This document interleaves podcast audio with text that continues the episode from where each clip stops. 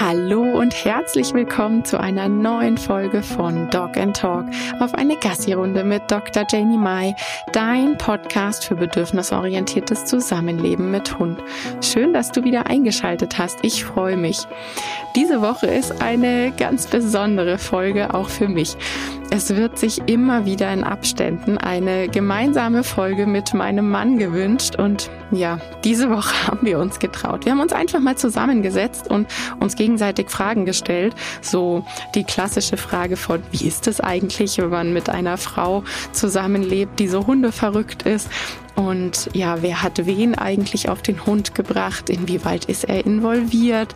Und all diese Fragen, die ich immer mal wieder gestellt bekomme. Und ja, die Folge ist da. Ich wünsche dir ganz viel Spaß dabei. Ja, ich würde sagen, wir starten mal direkt. Stell dich doch mal unseren HörerInnen vor, Heiko. Hallo. Ja, ich bin Heiko. Heiko Mai. Du hast gesagt, ich soll sagen, dass ich dein Macker bin. Ich bin jetzt 42 Jahre alt. Bisschen jünger als du immer noch. Ja, danke. Mhm. Und habe mal Sport studiert, aber auch soziale Arbeit noch. Und bin jetzt aber hauptsächlich in der Kinderbetreuung zuständig, würde ich sagen. Und noch so ein bisschen Website und Internet, so Computerdinger.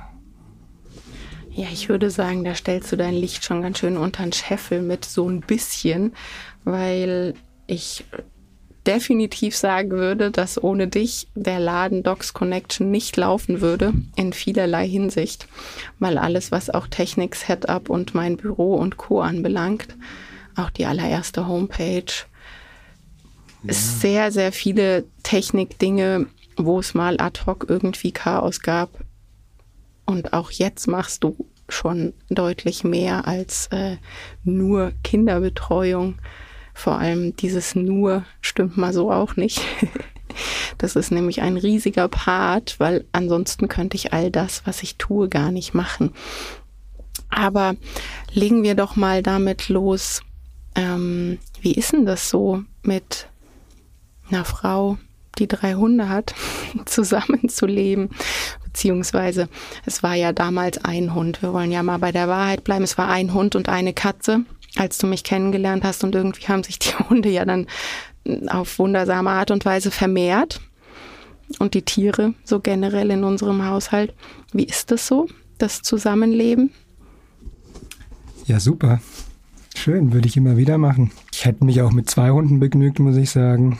Aber es hat sich halt so ergeben. Und ja, der erste Hund, Niki, das war eher so, so ein bisschen Abenteuer auch. Cool, endlich mal irgendwie jemand, der einen Hund hat, weil sowas gab es bei uns nicht. Also wir hatten nie jetzt größere Haustiere als äh, Wellensittich und Fische und ich glaube sogar mal Schildkröten. Und Niki war dann so ein Hund, so ein recht großer. Und ich weiß auch noch, dann hast du mich halt irgendwie so am zweiten Tag mal mit dem Hund losgeschickt. Geh du mal Gassi mit ihr, da sind Tüten. Äh, ja, was, was soll ich mit den Tüten? Ja, dann nimmst du halt dann die Kacke so mit. ja, es ging, hat funktioniert. Niki ist ja eh so eher alleine losgegangen, die kannte den Weg schon. Und dann ist man halt irgendwie so ein Hund, Niki, dann Timon und plötzlich waren es dann drei. Naja, ganz so schnell ging es nicht, würde ich jetzt mal sagen. Ja, mit Niki war es auf jeden Fall in München. Wir haben ja in München gelebt, ähm, Englischer Garten und Co. Und auch da bei mir am Perlacher Forst in der Nähe. Das war schon ziemlich cool. Und sie war ein mega lässiger Hund, würde ich mal sagen, die überall mit dabei war, auch auf euren großen WG-Partys. Stimmt. Da gibt es noch Fotos, wo sie in einem Hundekissen liegt und ich glaube sogar ein Video. Und auf der Hochzeit war sie ja auch noch dabei, im Partyraum, wie sie da so liegt und drumherum feiern alle. Das war sehr entspannt, ja. Das konnte sie gut. Ja, und Timon kam ja dann dazu in einer, ich würde sagen, total perfekten Zeit, so zum zur Abgabe meiner Doktorarbeit, also so die letzten zwei Monate. Mhm. Mhm. Ja, das weiß ich noch, da waren wir nachdem wir ja schon drei Jahre zusammen waren als Gatte und Gattin. okay, das ist ein Insider. Ähm, wir haben irgendwann angefangen, Monate als Jahre zu deklarieren, weil wir haben zusammen eine Wohnung gesucht in München und da war es tatsächlich so, dass eine Wohnung, die wir unbedingt wollten, irgendwie hing es so ein bisschen daran, dass der Vermieter uns dann erklärt hat, ja, diese jungen Leute, die dann nur ein paar Monate zusammen sind und gleich zusammenziehen wollen. Und dann, ja, hat er uns gefragt, wie lange äh, sind Sie denn schon zusammen? Und dann haben wir irgendwie gleichzeitig, es waren tatsächlich faktisch drei Monate, haben wir gleichzeitig einfach gelogen wie gedruckt und haben gleichzeitig gesagt, es sind drei Jahre. Und ähm, dann haben wir da zusammen gewohnt in der Wohnung mit Niki damals nur. Und, und Tropf, genau. Und die Katze hatten wir schon. Genau. Also das ist der Insider mit dem drei Jahre zusammen. Es waren drei Monate. Und dann kam, weiß gar nicht, wie viel später nach dem Einzug der kleine Pummelchen Timon dazu. Mhm der nicht auf die Couch konnte noch. Ja, ich weiß es gar nicht. Es waren nicht zu viele Monate.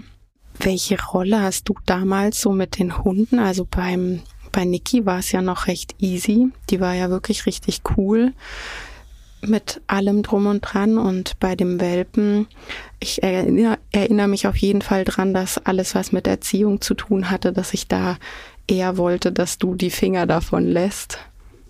Das kann ich mir gut vorstellen. Ich kann mich da auch nicht mehr so gut daran erinnern, was ich da gemacht habe. Klar, mit Niki war es einfach spazieren gehen und Timon dann als Welpe, da hast ja eh du übernommen den Part. Also da habe ich mich ums Füttern und Kraulen gekümmert, wenn dann.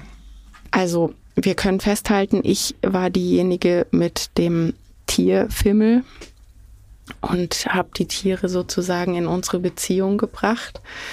Fandest du das schwierig, chaotisch, so von Anfang an, weil ich habe das irgendwann mal gesagt, das war halt bei uns nie dieses studentische Leben, man kümmert sich um eine Topfpflanze, sondern bei uns war es ja von Anfang an und schon immer mit echtem Batzen Verantwortung dass man sich eben um Tiere kümmert und nicht einfach mal spontan sagen kann, wir fahren ein Wochenende irgendwo hin, sondern es war immer ein Überlegen, gerade auch mit der Katze, da muss sich jemand kümmern und mit den Hunden, wo fährt man hin, was muss man mitnehmen. Fandest du das blöd, problematisch, gut, schlecht oder war es dir wurscht? Ich glaube eher letzteres. Da bin ich ja eher so der Typ dafür. Bei Timon hat es mich, glaube ich, gar nicht gestört. Das zweite Hund dachte ich mir, das war jetzt nicht so. Also ich hätte ihn jetzt nicht von mir aus gesagt, hey, wir brauchen noch einen zweiten Hund, wir haben jetzt so wenig zu tun. Aber dann war es nicht so problematisch. Ich glaube, was eher so mein Ding gewesen war, war dann nochmal so ein dritter Hund. Das ist dann eher so, ja, ich weiß auch nicht, zwei Hunde doppelte Arbeit, drei Hunde ist dann eher so nicht dreimal so viel, sondern fünfmal so viel Arbeit.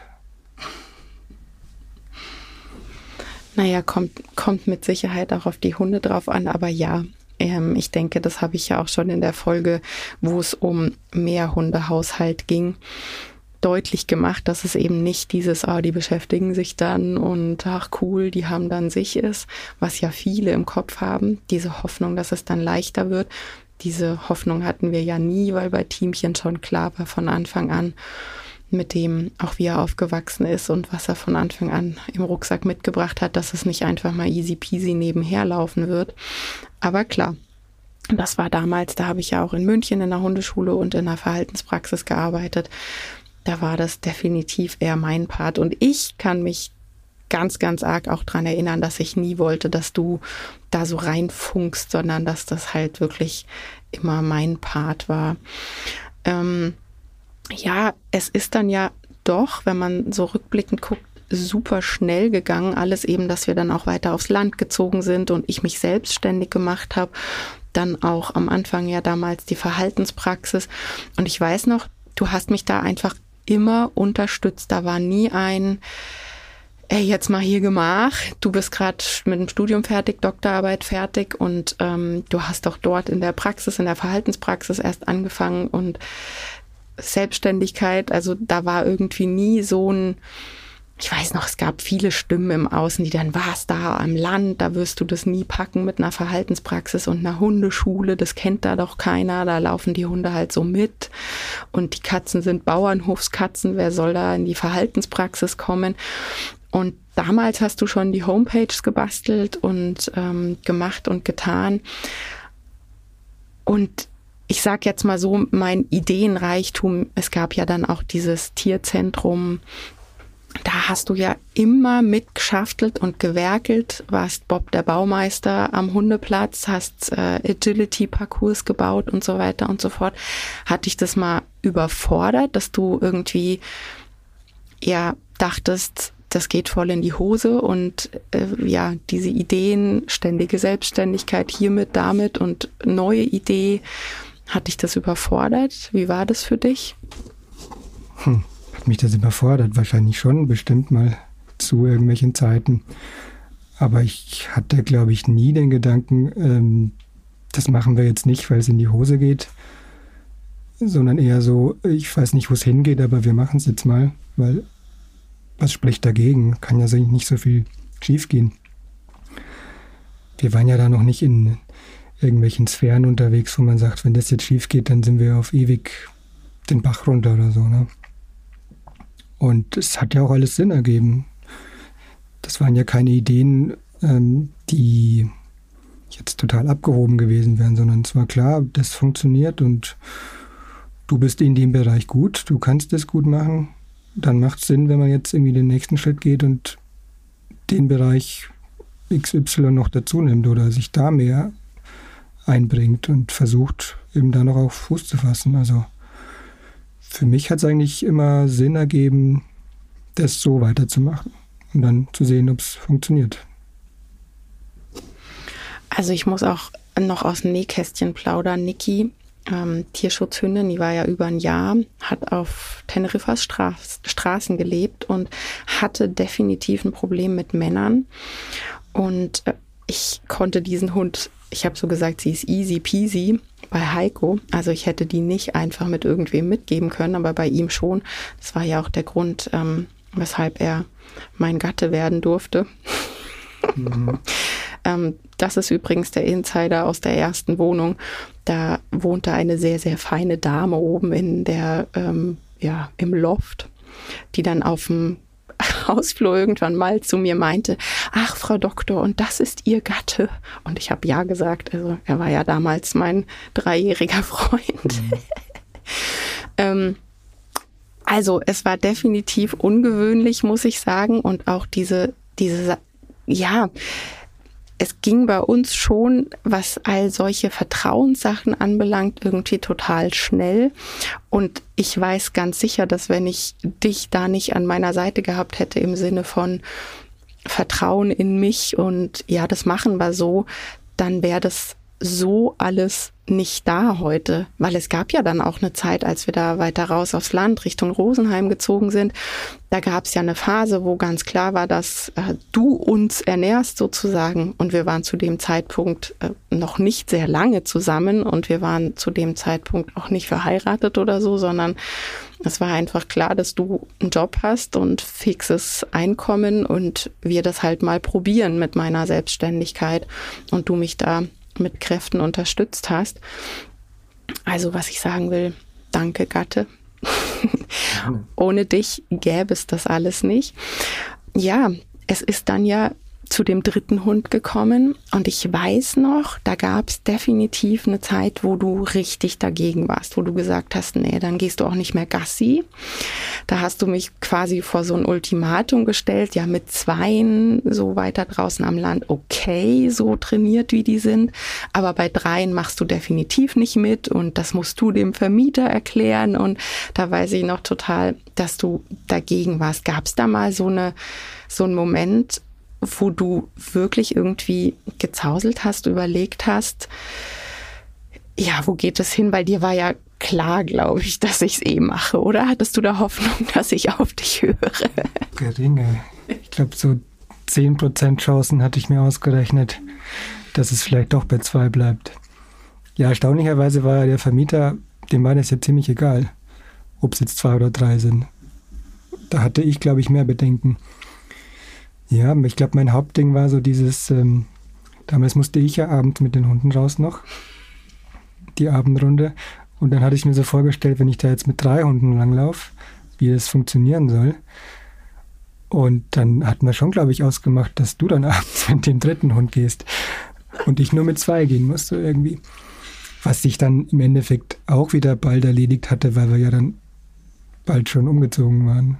Ich weiß nicht, zu lange waren wir dann nicht mehr drin mit dem dritten Hund. Ne? Ja. ja, stimmt. Das ist auch, glaube ich, die, die Story überhaupt. Ähm, die muss ich unbedingt erzählen. Es kam ja, bei mir, wie das immer so ist mit diesen Ideen. Ich habe dann irgendwann gemerkt, nee, die Wohnung, das ist es nicht mehr, so dieses Umfeld da. Und dann habe ich im Internet nach einer neuen Wohnung geschaut und bin dann auf so ein uraltes Bauernhaus gestoßen mit noch einem alten Stallgewölbe und eben auch der Tenne oben drüber über dem Stallgewölbe und ja, was schon ewig frei stand.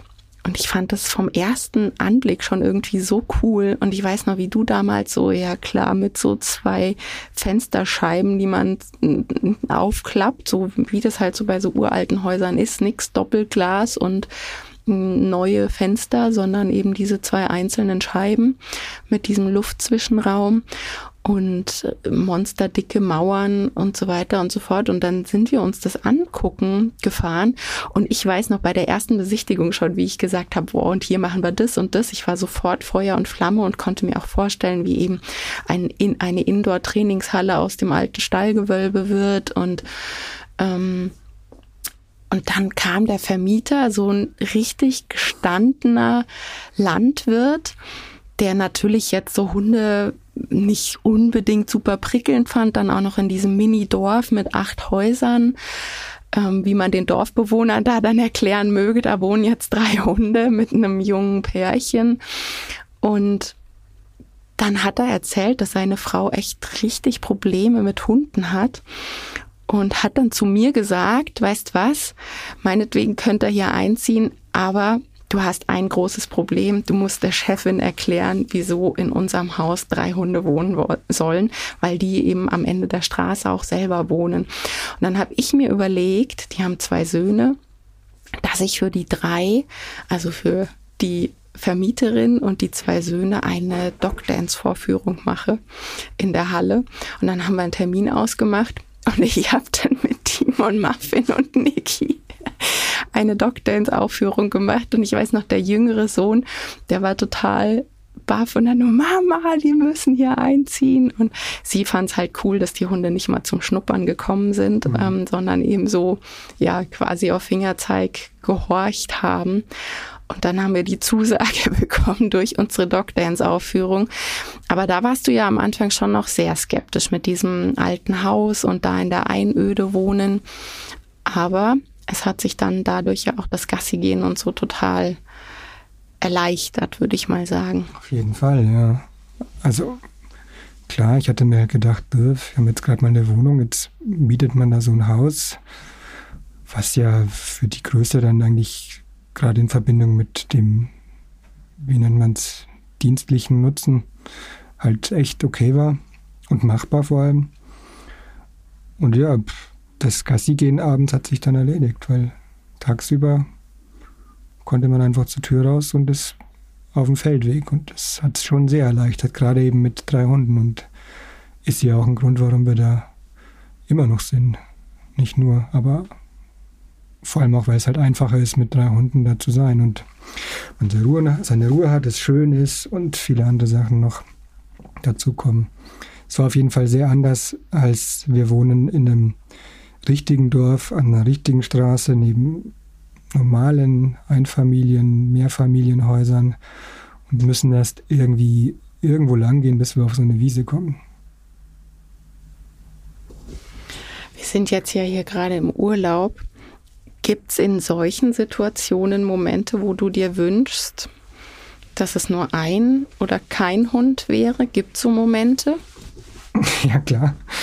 Äh, es ist alles anders, wenn man nur einen Hund hat statt drei.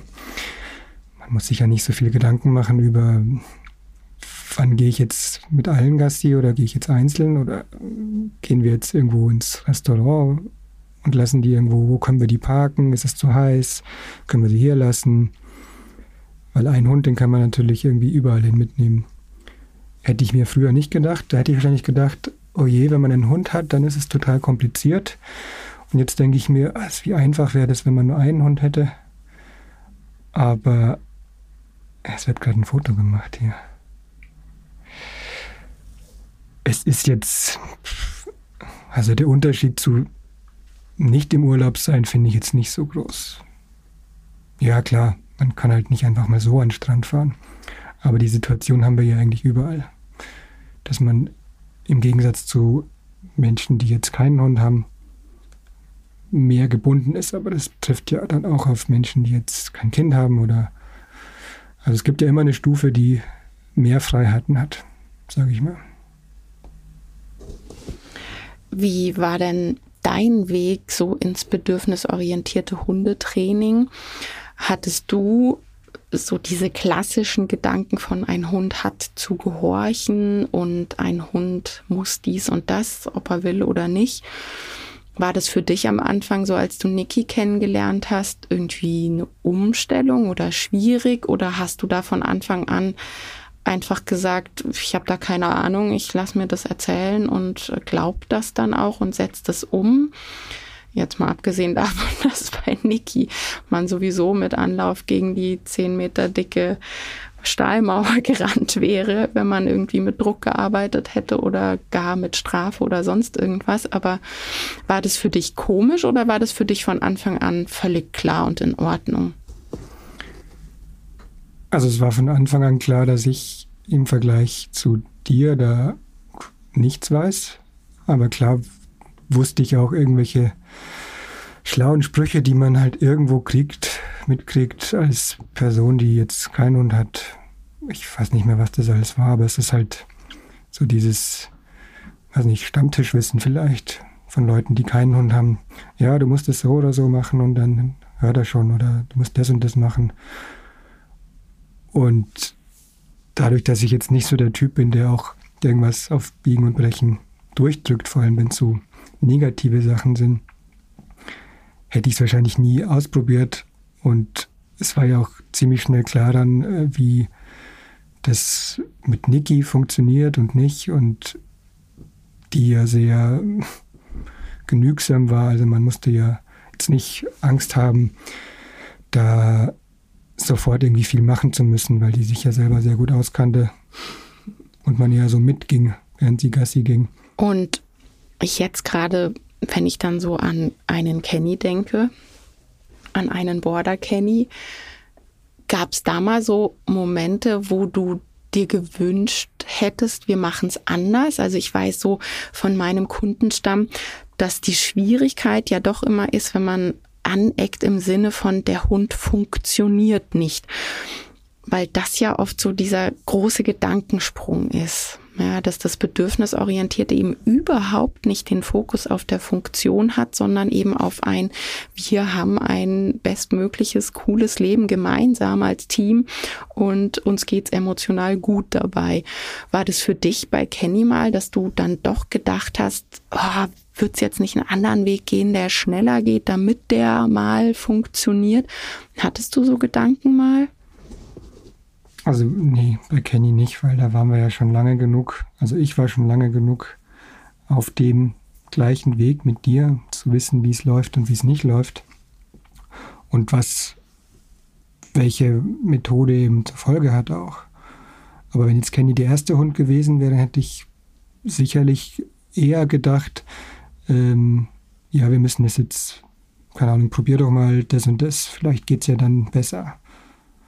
Wo, wo klar ist mir jetzt, dass das natürlich nicht funktioniert hätte, weil es halt ein Kenny ist, ein Kenny Border. Kein Border Collie.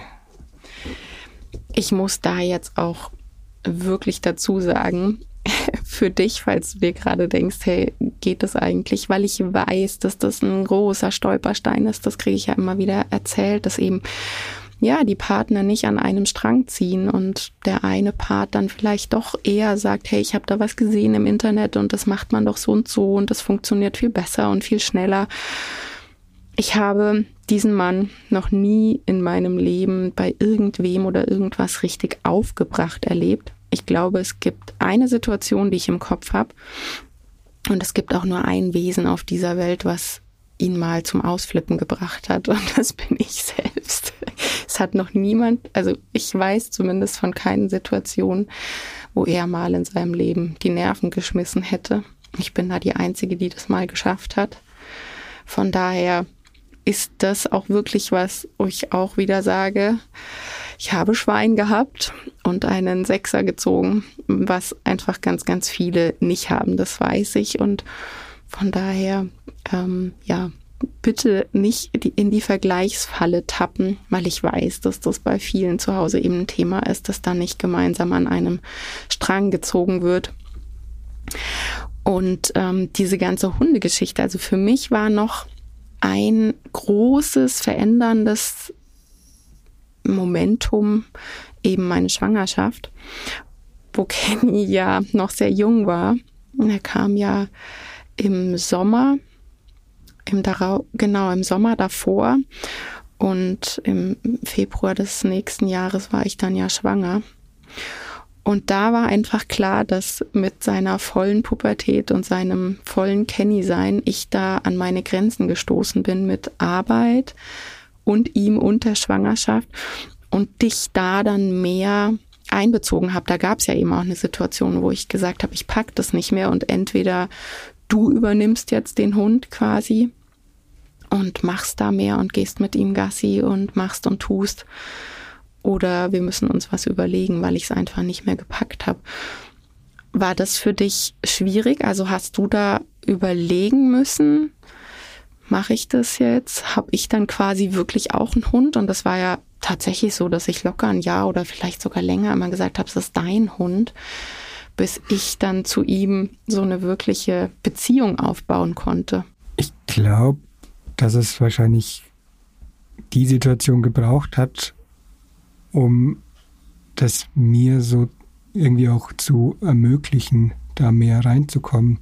Ob ich es jetzt anders gemacht hätte oder nicht, weiß ich nicht, aber ähm, dieses Abgeben von Verantwortung hätte, glaube ich, anders nicht funktioniert bei dir, dass du sagst, du kümmerst dich jetzt um Kenny mehr, weil du, glaube ich, auch dieses Vertrauen noch nicht hattest, dass ich das hätte machen können, ordentlich. Und ich habe mir schon eher gedacht, es ist jetzt nicht so tragisch. Also es ist mehr Zeitaufwand, es ist eine Umstellung, aber so dieses, ich schaffe das nicht, weil äh, der Kenny ist so wild oder so jung oder so aufgedreht manchmal. Das habe ich mir eigentlich nicht gedacht. War vielleicht, weiß ich nicht, leichtgläubig, aber letzten Endes hat es ja funktioniert.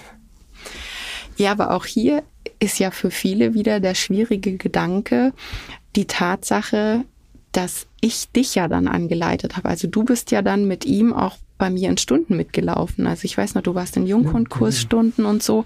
Und das finden ja auch wieder ganz viele super, super schwierig, dass quasi der Ehepartner, die Ehepartnerin da dann anleitet und gleichzeitig so diese Trainerrolle ähm, einnimmt. Ja, kann wahrscheinlich schwierig sein für viele. Weiß nicht. Also, das ist eher, ist vielleicht nur ein Bereich, wo sich sowas dann zeigt, aber ich glaube, wenn man grundsätzlich offen ist füreinander, dann kann das schon funktionieren. Aber klar, es muss schon irgendwie auch so das Interesse dabei sein. Ich, ich mag was mit dem Hund machen, sonst wird es schwierig, könnte ich mir vorstellen. Mit Sicherheit. Ja, also das war sozusagen die Hundestory. Die Firmenstory ist bei uns ja eigentlich ganz, ganz ähnlich, dass du dich am Anfang eher so im Hintergrund gehalten hast und hier mal und da mal mit Homepage und so weiter und so fort. Und umso größer und umso mehr es wurde, umso klarer war dann auch einfach, dass wir es irgendwie aufteilen müssen, damit wir nicht uns in die Wolle bekommen. Und mittlerweile ist es aber so, dass du doch wieder auch viel mehr Aufgaben übernimmst und da auch mehr Interesse zeigst und mehr dabei bist.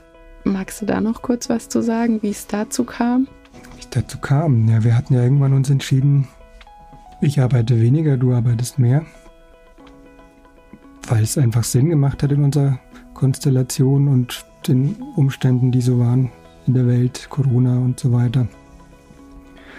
Und ich glaube, das hat klar ein bisschen Zeit gedauert, bis sich das wieder eingespielt hat, die Umstellung. Und das Glück ist, glaube ich, dass die Dinge, die mir auch Spaß machen, Computer, Internet, wie man es nennt, so Computerdinger, dass die dir nicht so viel Spaß machen. man könnte auch sagen, dass ich es nicht kann und einen Abraffer kriege. Ja. ja, also das passt ja so ganz gut zusammen, dass wir uns da einfach ergänzen. Jeder macht so seinen Bereich ein bisschen was. Und bisher läuft es gut. Mal sehen, wo es weiterläuft. Ich würde sagen, das ist doch ein super gutes Schlusswort für unseren gemeinsamen Podcast.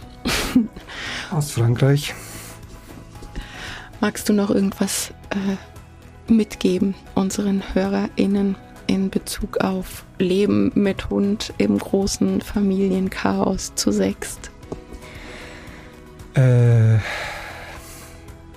Wenn es mal zu viel wird, vielleicht eine Runde Gassi gehen, tief Luft holen. Man kann auch mit drei Hunden entspannt bleiben. Ja, oder wie ich es öfter ja sage, du kannst auch Gassi gehen ohne Hund. nur mit dir alleine und deinen Gedanken. Das hilft auch immer sehr.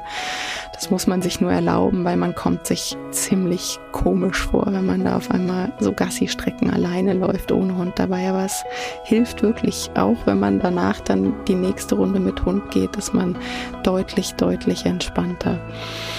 Ich glaube, das hat schon mal einen guten Rundumblick gebracht und ich hoffe, die Folge erfüllt das, was ihr euch gewünscht habt und was du vielleicht so im Kopf hattest. Vielen Dank für deine Zeit, Heiko. Gerne, immer wieder. Dann bis bald. Tschüss. Tschüss.